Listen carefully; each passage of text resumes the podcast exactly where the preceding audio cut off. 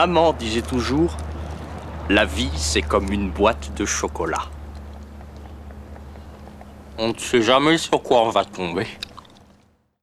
Bonjour, vous écoutez Une case par jour, un podcast de la médiathèque de Rumilly. C'est notre calendrier de l'Avent qui vous fera découvrir un nouveau podcast tous les matins jusqu'à Noël. Nous sommes le 8 décembre et il est l'heure de découvrir la friandise du jour. Ouvrons donc cette huitième case. La surprise du jour va nous faire voyager dans le temps, en 1998 entre autres. Est-ce que vous vous rappelez de l'événement sportif de cette année-là?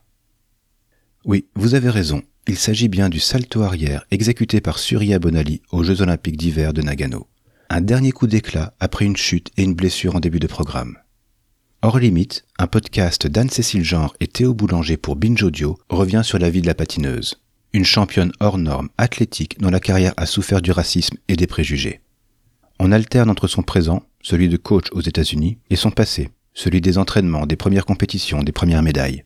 On l'entend, elle, épanouie, et on entend celles et ceux qui l'ont côtoyée, de Fernand Fédronic, patineur martiniquais, à Didier Gaillaguet, l'ancien président de la fédération, en passant par un étonnant Philippe Candeloro.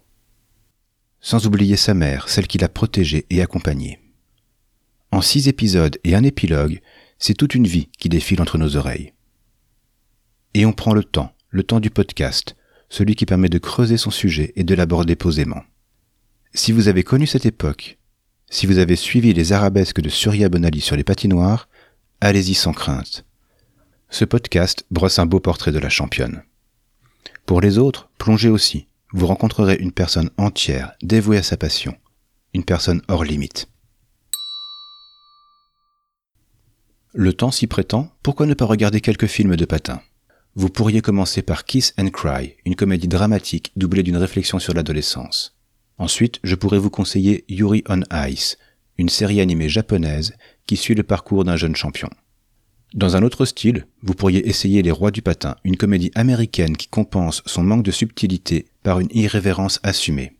Et pour l'anecdote, c'est un des films fétiches du chanteur Loïc Lantoine qui le montre à ses musiciens à chaque tournée. Une case par jour est un podcast de la médiathèque du Quai des Arts à Rumilly, proposé et réalisé par Stéphane de l'espace Image et Son. Retrouvez les références des podcasts évoqués et des documents cités dans les notes de l'épisode et sur notre site www.médiathèque-rumilly74.fr. Abonnez-vous au podcast sur la plateforme ou dans l'application de votre choix. Nous sommes disponibles presque partout. Vous pouvez aussi nous suivre sur Twitter, média Et moi, je vous donne rendez-vous demain même heure, même motif, pour ouvrir la neuvième case de notre calendrier. Bonne journée et bonnes écoutes.